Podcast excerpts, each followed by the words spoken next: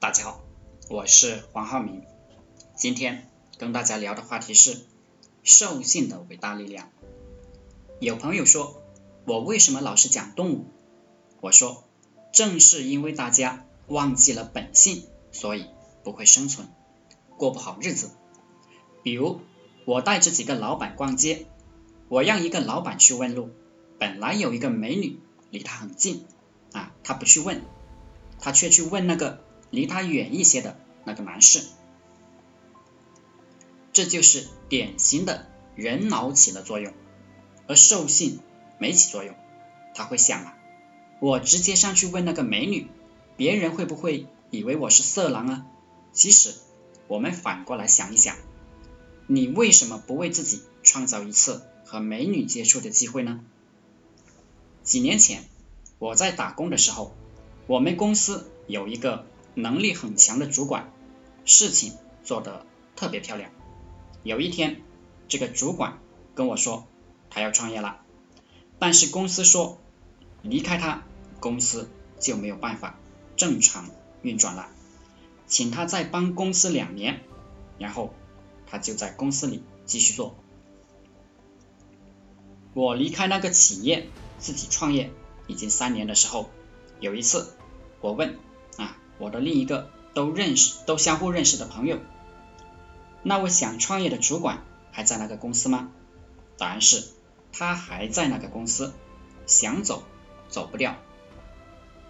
这些人呢，都是人脑比兽性发达，结果导致自己一事无成，美好的事物都给别人享受了。在动物世界里，饿了就得吃。到了交配的时候就交配，完全没有不好意思。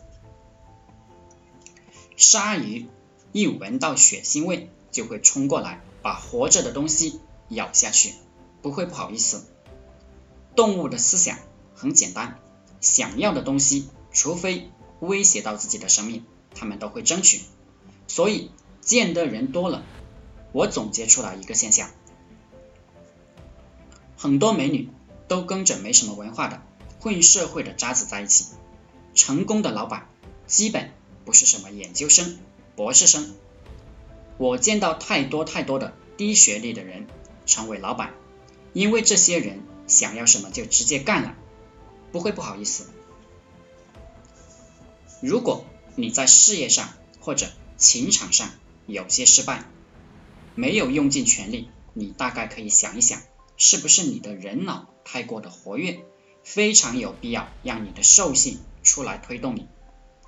当老板当得好的，营销做得好的人，通常有一种猎杀的本能，想吃就吃，想要就要，想开除一个人就开除一个人，卖东西从来没有什么不好意思啊赚别人钱的心思。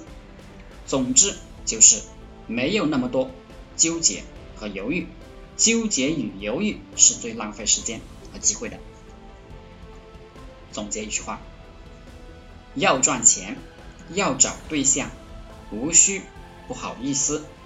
如果没有实际的生命危险，你要如同野兽一样去争取，并且大口大口的吃，不要不好意思。当然，在当今社会，必须保证在法律。和道德底线之上，而不是当强盗。